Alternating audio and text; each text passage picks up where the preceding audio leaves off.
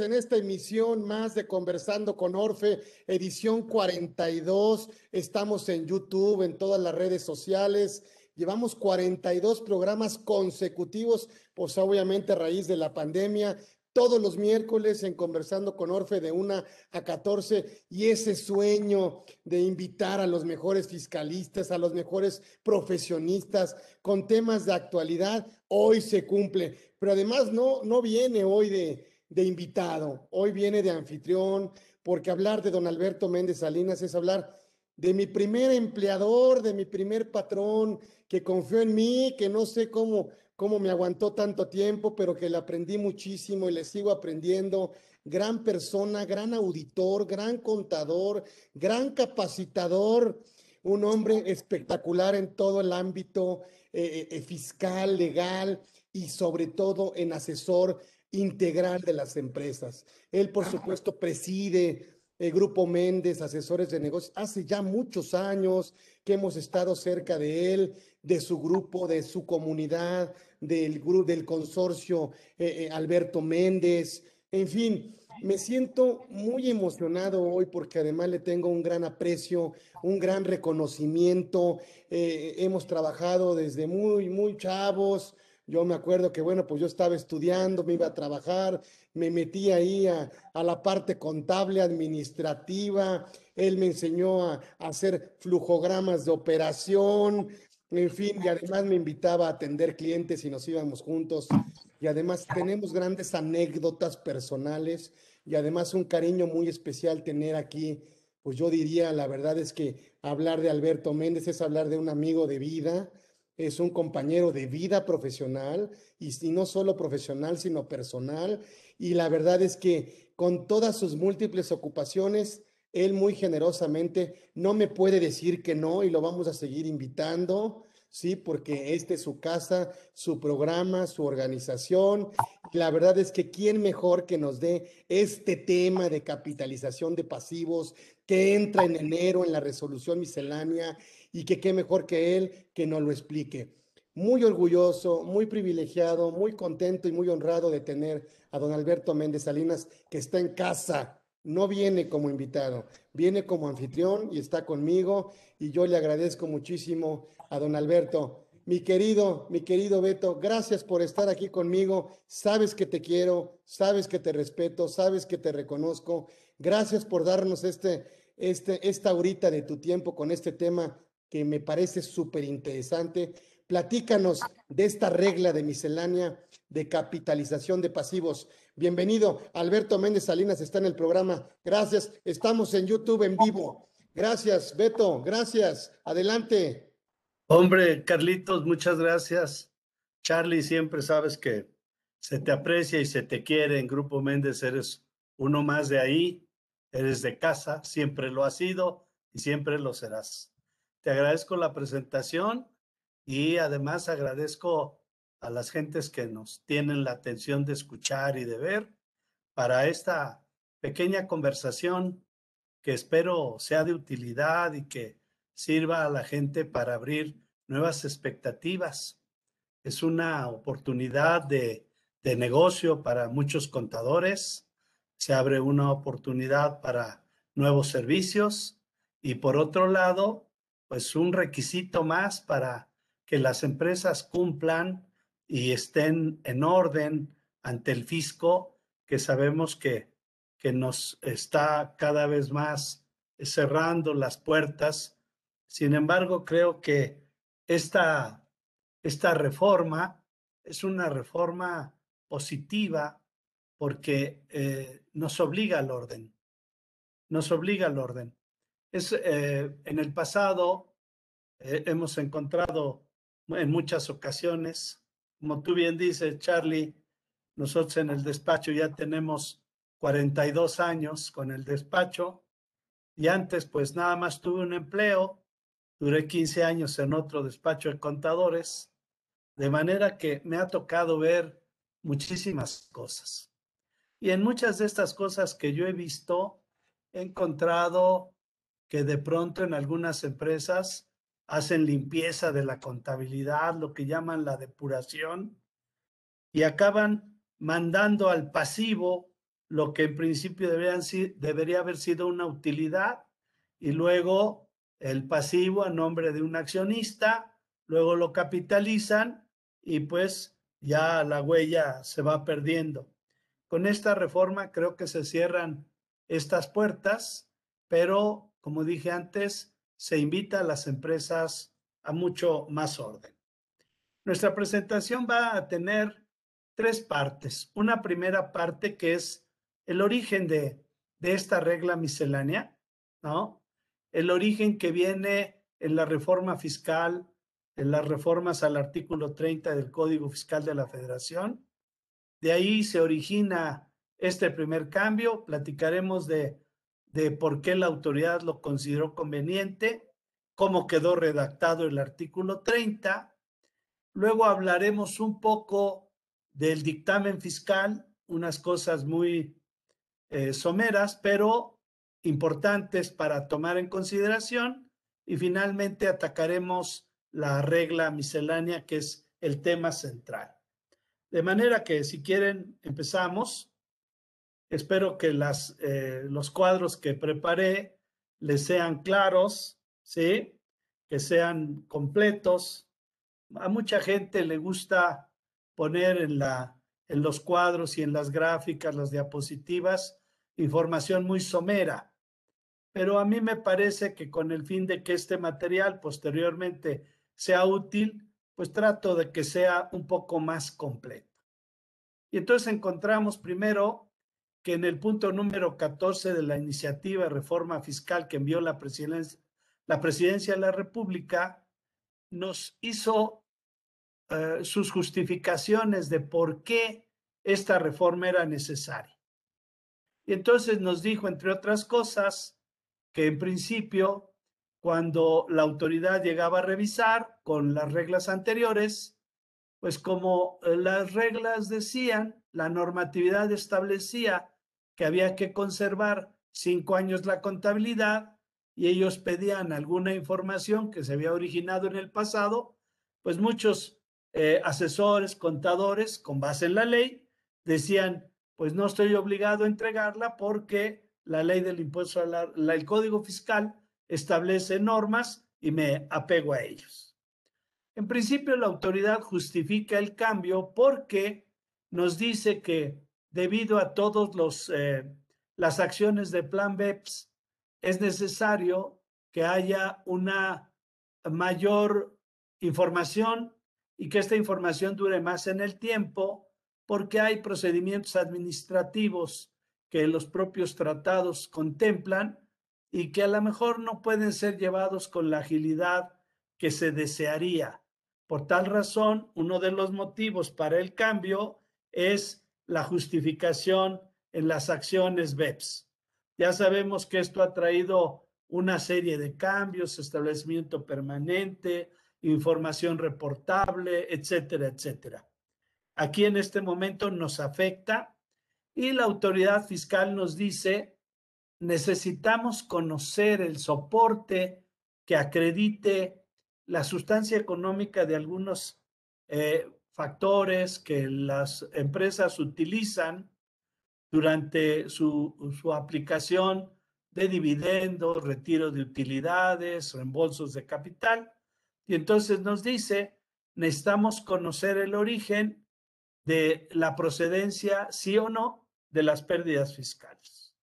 Cómo se formó y se creó, se fue incrementando la cuenta de utilidad fiscal neta, cómo se formó, se fue incrementando, se fue afectando la cuenta de capital de aportación, pero también nos dicen cualquier otra cuenta fiscal o contable que esté involucrada en cualquiera de estos tres elementos. Y otro factor fue lo que antes comentaba, la resistencia de los contribuyentes a entregar información porque simple y sencillamente no estaban obligados. ¿Sí?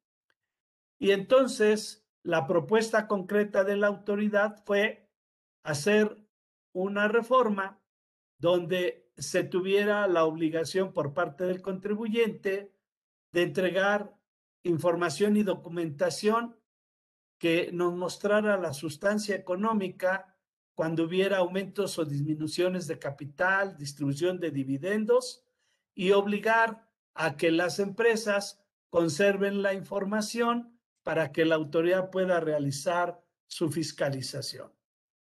Nos, nos dice también en la exposición de motivos que tratándose de aumentos de capital, es necesario conservar eh, cómo fue que ese aumento de capital se dio.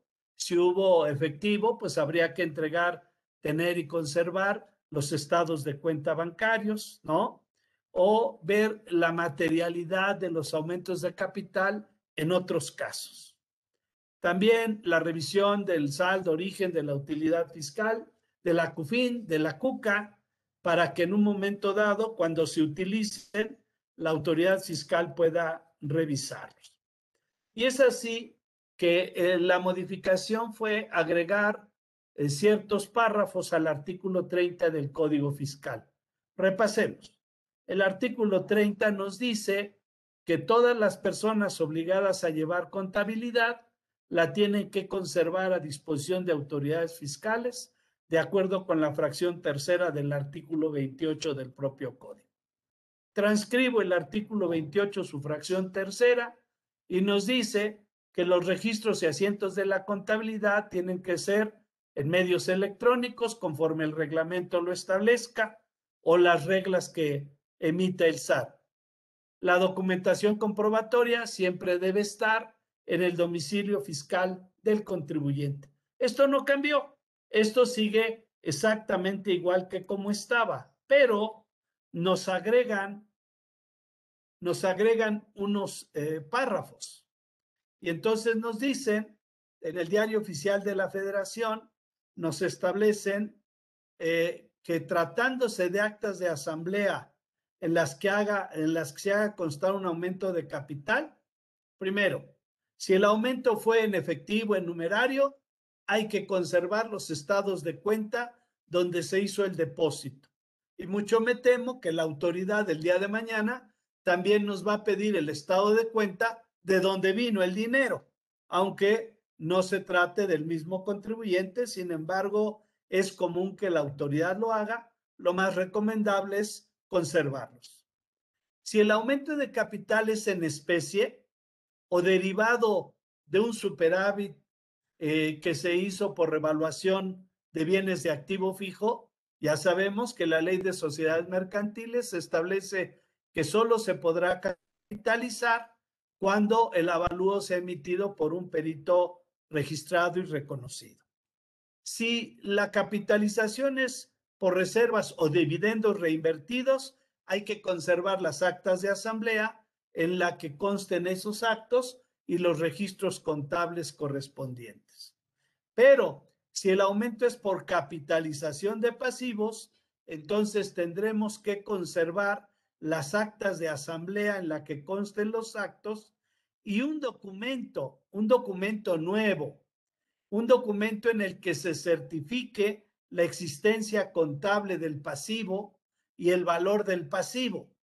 Entonces, en este, en este cambio, es donde se abre la puerta para que la autoridad fiscal, mediante reglas generales, emita cómo se va a tener esta certificación que, en, que va a ser eh, o se va a tener que generar por un contador público autorizado.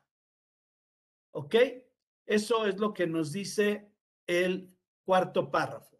El quinto párrafo simplemente para, para tocar todo el tema. Este ya no debería ser materia del análisis, pero simplemente para que nos quede como un conocimiento general. Entonces nos dice el quinto párrafo eh, que si son actas en las que hubo disminución de capital por reembolso a los socios, hay que conservar los estados de cuenta de los bancos en los que conste esta situación. Si hay una disminución de capital mediante liberación concedida a los socios. Esto es, un socio se compromete a hacer un aumento de capital y posteriormente se rehúsa a hacerlo. Entonces, mediante una asamblea se le libera de la obligación. Hay que conservar todas estas actas eh, para eh, que se puedan demostrar eh, la forma en que se manejaron.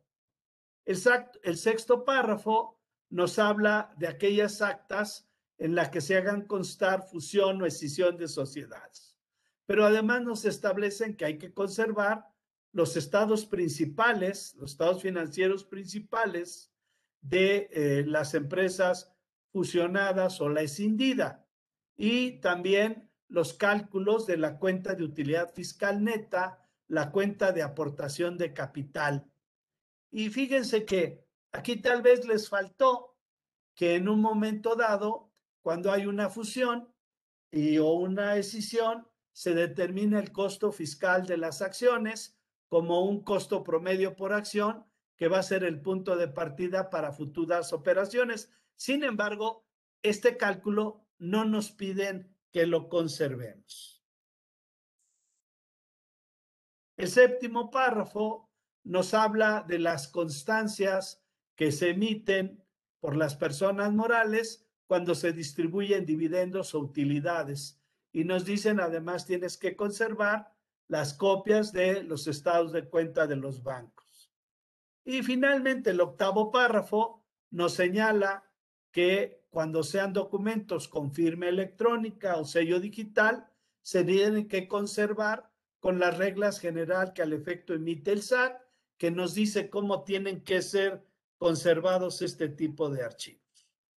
Esto es la reforma que se hace al Código Fiscal. Y es en el cuarto párrafo, específicamente en su última parte, donde se da entrada a que tiene que haber una certificación. Hasta ahí todavía no hemos dicho ni sabemos quién va a emitir la certificación. Nos anticipamos diciendo que solamente lo va a poder hacer un contador público inscrito. ¿Sí? Ok. Entonces, para poder comprender el problema completo, me permito hacer con ustedes algunos comentarios respecto a los dictámenes que tienen efectos fiscales. Y la primera cuestión es que no debemos de engañarnos en que solamente existe el dictamen de estados financieros para efectos fiscales. Nos encontramos que el artículo 52 del Código Fiscal de la Federación nos dice que se presumen ciertos, salvo prueba en contrario, los hechos que se afirmen y nos señala tres tipos de documentos. El primero, en el dictamen formulado por un contador público sobre estados financieros. El segundo es las operaciones de enajenación de acciones que se realicen y que el contador público dictamine. Pero también este artículo nos habla de cualquier otro dictamen que tenga repercusión fiscal formulado por contador público o que esté relacionado con el cumplimiento de las disposiciones fiscales. También tienen certeza, salvo prueba en contrario, todas las aclaraciones que los contadores realicen respecto a esos dictámenes, emitidos. Y entonces de pronto surge la controversia, me la he encontrado, donde me dicen, es que el Código Fiscal no habla de un dictamen, sino habla de una certificación. Sin embargo, vamos a ver nosotros que el hecho de que el artículo 30 le llame certificación no le quita su naturaleza que el artículo 52 del Código Fiscal le otorga, porque el artículo 52 nos habla de que estos tres tipos de opiniones que emite un contador público, los tres son dictámenes. Y vamos a encontrar por qué yo me atrevo a decir que esta certificación es un dictamen. Vemos nosotros si el artículo 52 continúa. no estoy transcribiendo todo el artículo, solamente la parte que, eh, que nos conviene. Entonces nos dice, para que el dictamen pueda tener esa validez de, de cosas ciertas salvo prueba en contrario, es necesario, primero, que el contador público que dictamine obtenga una inscripción ante las autoridades fiscales. Antes se conocía como contador público registrado, hoy se le conoce como contador público inscrito. y va a haber una serie de reglas para que el contador público obtenga este registro, se inscriba. Y nos van a decir que sea de nacionalidad mexicana o que tenga el permiso, que, que esté al corriente en sus obligaciones fiscales, que el colegio de contadores al que pertenece emita una constancia, en fin, una serie de reglas para que el contador público se inscriba y esté vigente para poder emitir dictámenes con tipo fiscal. La fracción segunda del 52 nos dice que los dictámenes, y ya quedamos que hay tres tipos de dictamen, estados financieros, enajenación de acciones y cualquier otro que tenga efectos fiscales. Y nos dice que el dictamen se formule de acuerdo con las disposiciones del reglamento o con las normas de auditoría. Y aquí hay una aclaración. En nosotros ya sabemos que con las normas ha habido muchos cambios. Actualmente en la profesión, los auditores estamos a las normas internacionales de auditoría, pero las normas internacionales de auditoría solamente hacen referencia y regulan el dictamen de estados financieros. Cada país ha emitido reglas particulares para cualquier otro tipo de opinión que emita un contador público. En México se han emitido las normas para testiguar, conocidas todas como normas para testiguar, que son normas para testiguar revisiones, servicios relacionados, etcétera, ¿no? Que ha emitido la Comisión de Normas de Auditoría y de Aseguramiento. Ahí encontramos los viejos contadores, pues tenemos que adaptarnos a la nueva nomenclatura, ¿sí? De pronto a mí me cuesta trabajo adaptarme porque pues soy contador ya viejo y entonces eso hace que de pronto me cueste trabajo. Sin embargo, que quede claro, nosotros las normas que competen para este tipo de dictámenes son las normas para atestiguar. El tercer requisito es que el contador público emita conjuntamente con su dictamen un informe sobre la revisión de la situación fiscal del contribuyente, en el cual se consigne bajo protesta a decir verdad los datos que señala el reglamento.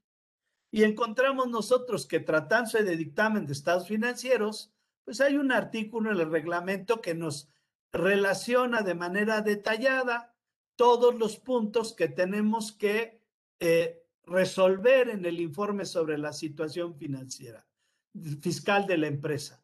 Inclusive en algunos casos acostumbramos poner la fracción que señala el reglamento y simplemente después ponemos no aplica para que nosotros demos cumplimiento cabal a todo este listado. Y aquí nos encontramos con que este informe sobre la situación fiscal lo vamos a encontrar en la regla miscelánea 28123 y ahí vamos a encontrar un símil porque vamos a encontrar una serie de aseveraciones que tendremos que hacer los contadores públicos en esa certificación que emitiremos por la capitalización de pasivos. Nos dice el 52 del código que el dictamen tiene que ser a través de medios electrónicos. Sin embargo, sabemos que el dictamen de enajenación de acciones se sigue presentando en papel. Eh, también nos establece, perdón, y entonces significa que este dictamen, salvo que saliera alguna regla en otro sentido, tendría que esta certificación emitirse en papel. Nos dice que el contador público esté al corriente en el cumplimiento de sus obligaciones fiscales, para lo cual le tenemos que entregar al contribuyente que nos contrata un documento vigente con la opinión positiva expedida por el SAT. Esto es muy importante porque si de pronto un contribuyente nos llamara eh, extemporáneamente, a suponer que hizo un aumento de capital en enero de 2021 y nos llamara en enero de 2022 para que hiciéramos la certificación. Nosotros al hacer la certificación tendríamos que demostrar al contribuyente que estamos al corriente en nuestras obligaciones fiscales, que tenemos una opinión positiva, pero probablemente la opinión positiva que podamos tener sea de enero de 2022 y entonces no podremos fechar nuestro informe con fecha 2021 que correspondió al momento del el acta de asamblea donde se capitalizó el pasivo. Pequeños detalles con los que hay que tener cuidado para que haya congruencia. ¿Sí? Otro aspecto importante que vale la pena comentar respecto a dictámenes es que las autoridades fiscales pueden revisar el trabajo del contador, pero existe el artículo 52A que consigna lo que nosotros conocemos en el argot como una revisión secuencial. Cuando la autoridad fiscal tiene que revisar a un contribuyente y este contribuyente emitió un dictamen para efectos fiscales, entiéndase, dictamen de estados financieros, dictamen de enajenación de acciones o cualquier otro dictamen que tenga efectos fiscales, caen dentro de esta regulación. Y entonces el 52 nos dice que las autoridades van a poder revisar en función del artículo 42 el dictamen y la información relativa. Y es en la fracción cuarta del 42 donde eh, se dan las facultades a la autoridad para revisar el dictamen y he recalcado con letra blanca que destaca, he recalcado que también la autoridad fiscal puede revisar cualquier otro dictamen que tenga repercusión para efectos fiscales, en este caso la certificación que estamos hablando.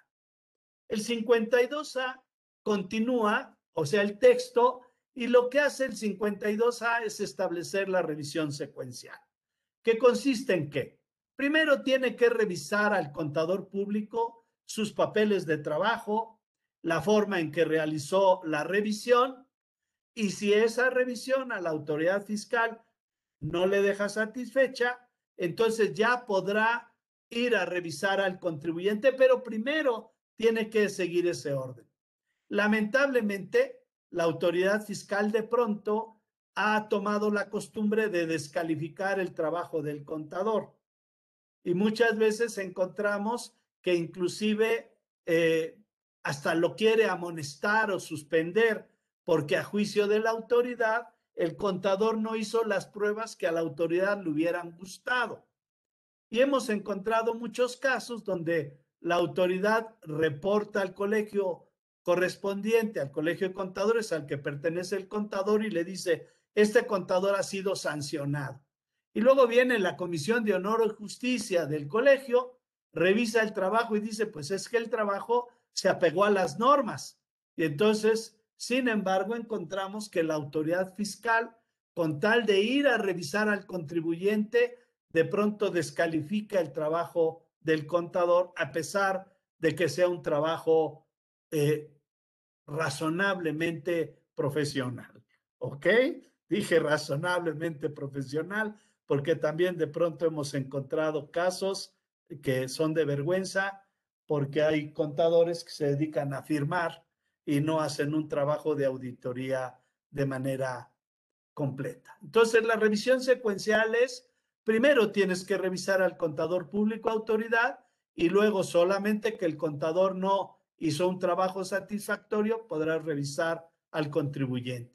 Y siempre podrás revisar a terceros que estén relacionados con el propio contribuyente. Y ahora sí, Después de estos antecedentes, vamos a entrar a la famosa regla 28123, que está vigente a partir del primero de enero de 2021. Eso significa que cualquier, cualquier aumento de capital en el cual se estén capitalizando pasivos está sujeto al cumplimiento de esta obligación. Y entonces tenemos nosotros que la regla 28123 nos dice, para los efectos del artículo 30, el cuarto párrafo, cuando hay aumentos de capital por capitalización de pasivos, la, la certificación eh, de la existencia contable del pasivo y del valor del mismo va a ser emitido por un contador público inscrito y el cual deberá por lo menos tener la siguiente información, este informe. Y luego a través de 15 o 16 fracciones, nos dice todo lo que tiene que tener el informe. Lo vamos a ir comentando, algunas están inclusive repetidas, pero lo aconsejable es que el informe vaya transcribiendo cada fracción y después se le dé respuesta como si fuera pregunta-respuesta para que la autoridad el día de mañana no nos diga que no se cumplió satisfactoriamente con el informe. Insisto, aun cuando no sea aplicable, la recomendación es transcribir la fracción y después poner no aplica. ¿Ok? Beto, ¿cuál sería, cuál sería entonces, recuérdame, el perfil de la empresa que debe solicitar y obtener este informe? ¿Cuál sería ese perfil? Fíjate que la ley establece, el código establece que es cualquier empresa. Podemos hablar de una pyme, podemos hablar, eh, y fíjate, hasta una SAS, ¿no? Una SAS, una pyme, una gran empresa. Cualquier empresa que realice una capitalización de pasivos tiene que cumplir con esta normatividad. ¿Qué pasa, por ejemplo, cuando existen, tú bien sabes, socios industriales y aportan su trabajo? Fíjate que ahí he encontrado diversas situaciones. La ley de, de, de sociedades mercantiles y el Código Civil contemplan la posibilidad de que existan socios de industria que con su trabajo participen en las utilidades. Sin embargo, en muchas ocasiones yo he encontrado que un socio de industria quiere tener acciones, no solamente quiere eh, decir tengo derecho a las utilidades o a una parte, sino que quiere formar parte del capital. Y me he encontrado en ocasiones que dicen, bueno, pues entonces yo me vuelvo accionista. Y cuando yo les pregunto, ¿y cómo pagaste tus acciones? Me dicen, bueno, lo voy a pagar con trabajo. No, entonces tienes que tener un ingreso por el servicio que prestaste, que te pagaron con acciones, y entonces ahí tendríamos una capitalización de un pasivo. ¿Sí? Lo correcto es que en los estatutos de la sociedad se contemple la existencia del socio industrial y que posteriormente en las asambleas se asigne cuál es la participación de las utilidades que tendrá derecho ese socio industrial. Y hablamos muchas veces de sociedades civiles.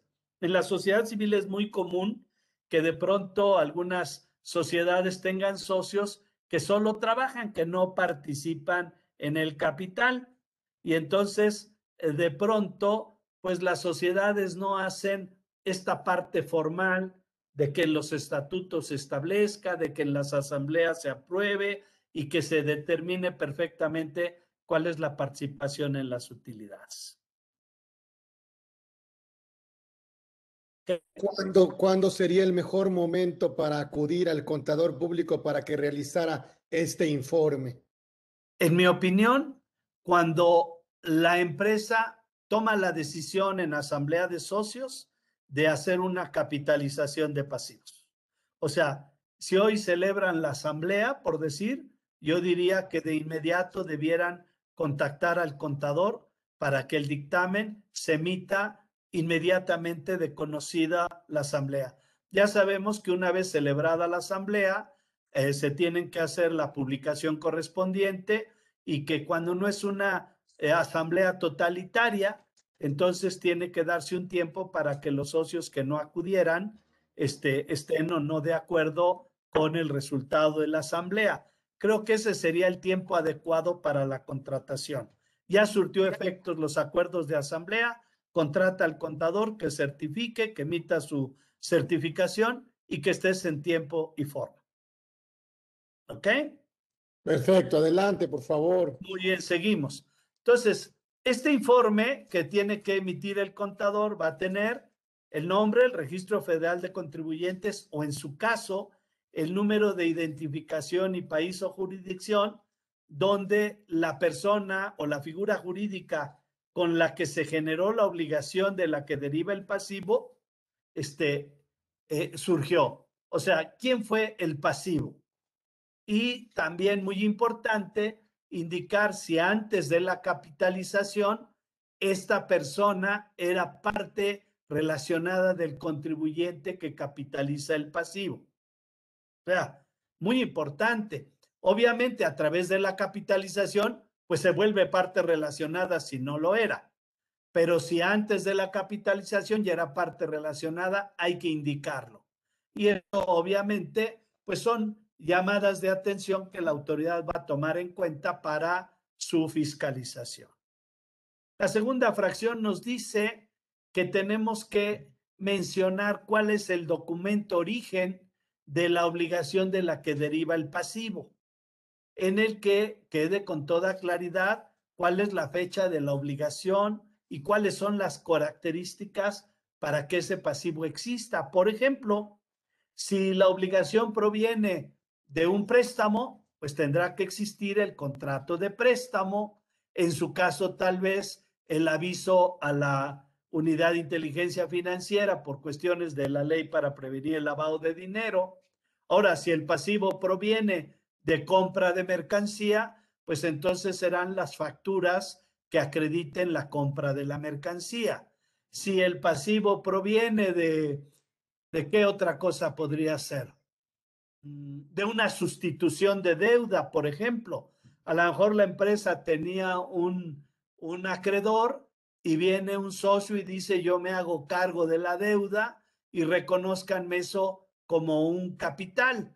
Se hace un convenio de sustitución de deuda y entonces esos serían los documentos que tendríamos que relacionar en la certificación. En el tercero, si son pasivos derivados de operaciones, fíjense cómo les digo que de pronto se repite la información porque si yo en la fracción segunda ya dije que el pasivo proviene de una operación de proveedores, lo voy a tener que repetir cuando hable o cuando desahogue la fracción tercera. Yo no recomiendo que eh, se haga una certificación en texto libre donde vayan implícitas todas las fracciones, porque eh, de pronto los revisores del SAT pues eh, tienen su forma de trabajo, su normatividad, y es mucho más fácil para ellos ir siguiendo fracción por fracción. Entonces, si son pasivos derivados de operaciones con proveedores, que pueden ser proveedores de bienes o de servicios, en ese caso tenemos que hablar de que hemos revisado el control interno de la persona moral para ver que es razonable el monto del pasivo, que los bienes verdaderamente se adquirieron o que los servicios efectivamente se prestaron. Entonces tendremos que hacer el estudio del control interno, donde nos cercioremos de la materialidad, de cómo es el flujo de las operaciones, del tipo de control que la empresa tiene, para que nosotros podamos asegurar que el pasivo era real, desde luego dentro de la limitación que tiene el trabajo de auditoría. Luego la fracción cuarta nos dice que tenemos que mencionar si el pasivo capitalizado está acorde con las normas C9, C11 y C19, ah, que son o sus correlativas con las normas internacionales de, de información financiera cuando la empresa utiliza normas internacionales. Ya sabemos que hay empresas que utilizan nacionales y hay empresas que utilizan internacional. Entonces, lo que nos menciona es, cumple con estas NIF nacionales o las que sean correlativas en el medio internacional. Al final de la presentación hacemos un pequeño resumen de a qué se refieren estas normas. ¿Sí? No es la intención ahorita hablar de las normas, además de que el tiempo pues nos viene encima. La fracción quinta nos dice, tienes que mencionar la documentación estados de cuenta en los que tú certifiques que efectivamente esos recursos se, que crearon el pasivo efectivamente existió. O sea, si fue un préstamo, demuestra que el dinero realmente llegó. Y como dije antes, seguramente la autoridad nos va a decir, y dime de dónde vino. Cuando sea posible, no por capricho, sino para facilitar la fiscalización, si se tiene, pues es tener copia del estado de cuenta de dónde viene. Mucha gente dice, es que no quiero que me fiscalicen. Pues es que a veces por no querer proporcionar esa información, es que se viene la fiscalización. La facción sexta nos habla que si son pasivos que deriven de títulos de crédito o instrumentos financieros, hay que ver si los intereses fueron bien calculados. Y entonces habrá que adjuntar o emitir en la certificación un resumen de los cálculos de la validación de los intereses. Esto obviamente cuando el pasivo este, incluyó también los intereses capitalizados. Si la fracción 7 nos habla de los instrumentos financieros de deuda, donde ya sabemos que de pronto el valor se puede determinar conforme a un valor razonable y en ese caso tenemos que mencionar cuál fue la metodología que se siguió para llegar a ese valor razonable. E, insisto, no es tema de, del día de hoy profundizar en eso, pero creo que vale la pena de pronto al que lo desconozca echarse un clavado para decir de qué está hablando aquí la autoridad. La fracción octava nos habla de que debemos precisar la fecha y el valor del reconocimiento inicial del pasivo o si este pasivo fue incrementado o disminuido por diversas operaciones. Ejemplo, a lo mejor alguien compró una maquinaria en 5 millones de pesos realizó pagos por dos, el pasivo quedó en tres y eso es lo que se capitaliza. Entonces aquí tendremos que poner, nosotros el pasivo original fue de cinco, se hicieron tales pagos, quedó tal pasivo neto, este se capitalizó. Si hay moneda diferente del peso, tendremos que decir cuál fue la moneda y cuál fue el equivalente en moneda nacional para el registro o la capitalización y en su caso, desde luego, recomendable incluir copia del diario oficial si es que este es el tipo de cambio que se utilizó. Si el pasivo, y ahí nos dice, si el pasivo es capitalizado en moneda extranjera, el pasivo era en moneda extranjera, entonces el tipo de cambio utilizado, que pareciera ser el mismo que la fracción octava, ¿sí? Y nos dicen, en todo caso, la fecha de publicación del mismo si es distinto explicar el motivo. Recuerden que el Código Fiscal nos dice que tratándose de operaciones en moneda extranjera, el tipo de cambio va a ser el que convengan las partes y a falta de este es que se utiliza el tipo de cambio oficial. Nos vuelven a pedir el valor del pasivo a la fecha de la capitalización y nos vamos a encontrar repitiendo, repitiendo, repitiendo. Finalmente nos piden, no finalmente, nos dicen número y valor de las acciones o partes sociales que se otorgaron con motivo de la capitalización del pasivo y nombre, razón social o denominación del socio o accionista. Al final, ¿quién fue el verdadero beneficiario de la capitalización del pasivo?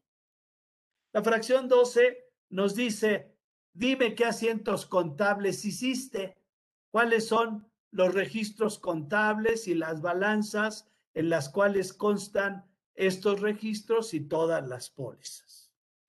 La fracción 13, queremos los datos de la asamblea en la que se capitalizó el pasivo y todos los folios mercantiles en los cuales quedó protocolizado. Y otra vez volvemos al eterno problema. Si yo hice la capitalización porque mis estatutos lo permiten en una asamblea ordinaria y capitalicé en variable, pues de acuerdo a mis estatutos no debía protocolizar.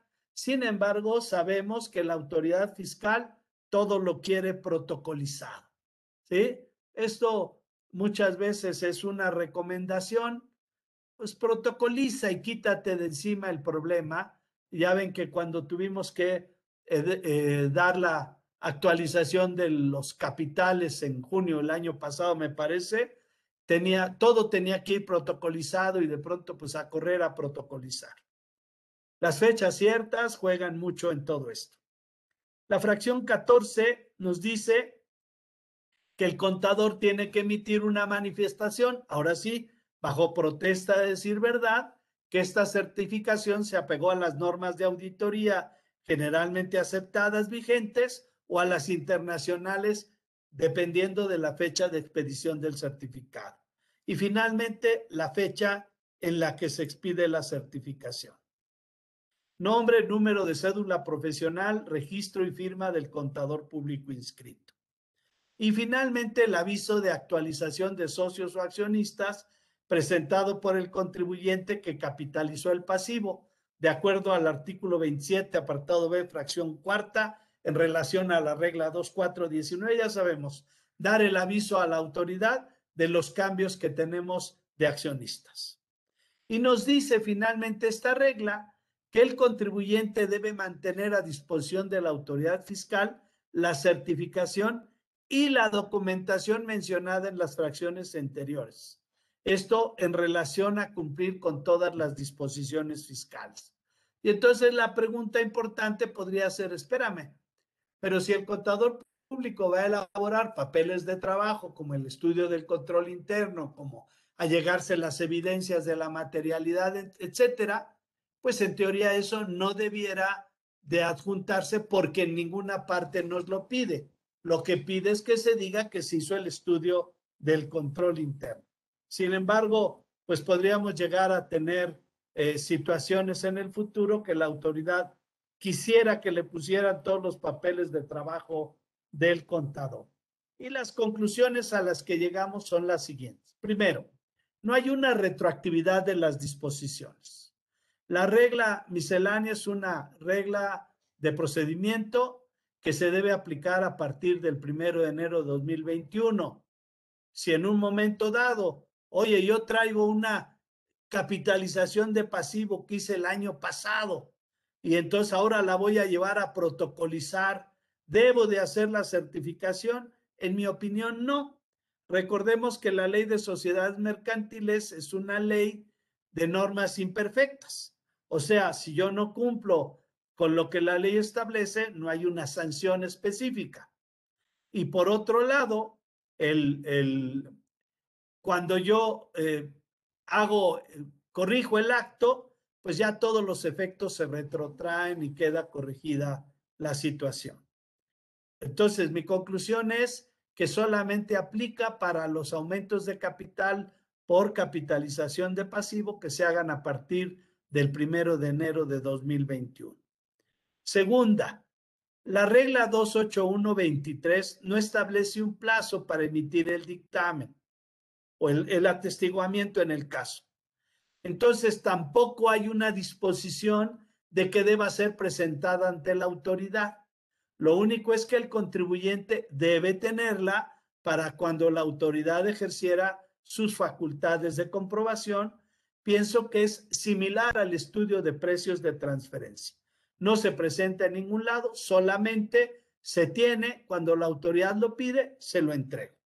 ¿Ok? Y la tercera es que las normas internacionales de auditoría solo hacen referencia al dictamen de estados financieros, lo había yo comentado, porque le deben aplicarse las normas de atestiguamiento de la serie 7000. Y en la cuarta, las NIFs observables son la NIF C9, que son, eh, la NIF establece que se utilicen bases apropiadas para evaluar, reconocer y presentar provisiones activos y pasivos. La C11 son normas de evaluación, presentación y revelación eh, del capital contable que define el valor residual de activos una vez deducidos los pasivos.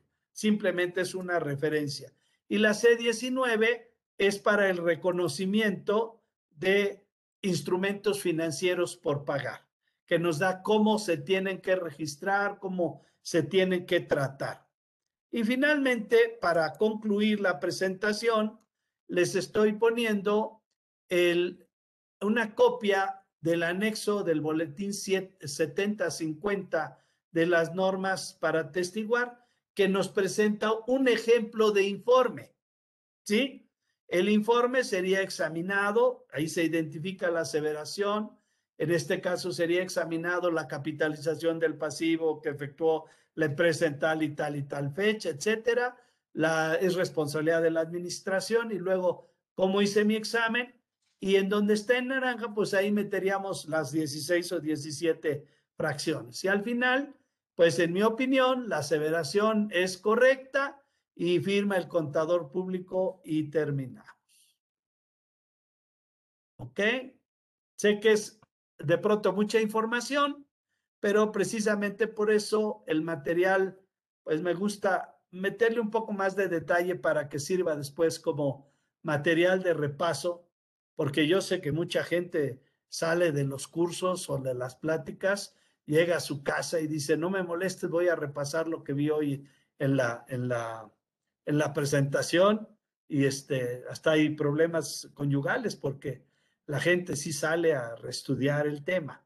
Me consta en todos los cursos que en su momento daba yo, ¿no? A la siguiente sesión les preguntaron si, y la verdad, todos los habían repasado y daba mucho gusto y mucha satisfacción. Entonces, ahí queda para ustedes el material. Supongo que Carlitos de alguna manera lo comparte y si está en YouTube, pues ahí lo, lo podrán ver. ¿Sí? No sé, Carlitos, si tienes tú alguna otra instrucción que darme. Una, una, solo mi agradecimiento, la verdad es muy claro. No, es, no sé esta regla. No sé, quiero aprovechar que estás aquí conmigo. ¿Qué habrá notado la autoridad en, e, con este regla, mi querido Alberto Beto? Esas aportaciones para futuros aumentos de capital, facturas de proveedores no pagadas, no sé, dame como la, la, intención, como el tema de la justificación, ¿no? Mira, es real, es real eh, todo lo que comentaste. Por ejemplo, eh, ahí hay de pronto situaciones que se presentan. Te pongo el caso. Eh, cuando los notarios, los notarios este, cobran un dinero a los clientes para gastos por cuenta de ellos. ¿Sale? Y entonces ese dinero que, que ellos cobran, en muchas ocasiones, realmente ocurre que hay gente que va y dice al notario, te dejo 100 mil pesos para mis escrituras y no regresa. No regresa. Y entonces la cuenta de gastos por cuenta de terceros se va quedando, quedando, quedando, quedando. Teóricamente, la obligación de pago debía prescribir a los 10 años. La autoridad por ahí se aventó una regla miscelánea que dice que los gastos por cuenta de terceros, si no se gastan en seis meses, deben acumularse como ingreso. Pero eso no es lo que dice la ley de impuesto a la renta. La ley de impuesto a la renta dice que hay que acumular las deudas no que no se van a pagar, pues cuando prescriban.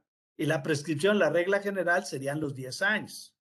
Entonces, ¿qué ocurre a los 10 años? Pues que de pronto el contribuyente a los 7 o a los 8, ¿no? El contribuyente de pronto dice, caramba, pues este dinero lo tengo que pagar o acumular. Como no lo voy a pagar, lo tengo que acumular. Y entonces no falta quien le dice, pues no lo acumules, capitalízalo. Y hasta así crece tu capital, tu cuca, el valor de tu empresa. Y fíjate, le damos una, una posición financiera más, más cómoda, más buena, ¿no? Entonces, pues eh, siguiendo los consejos de asesores, pues capitaliza.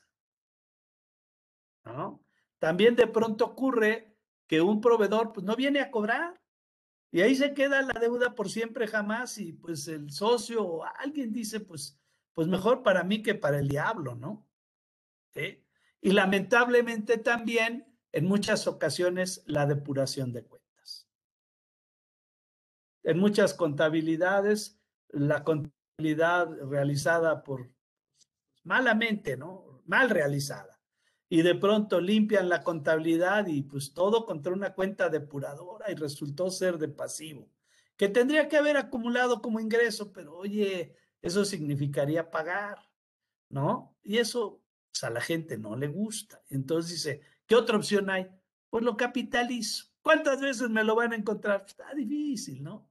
Está difícil. La autoridad de pronto y sobre todo hoy con su forma de revisión llega y revisa depósitos y ya, no revisa nada más que depósitos y no checan los depósitos contra los ingresos, ingresos omitidos y órale, se va por la fácil.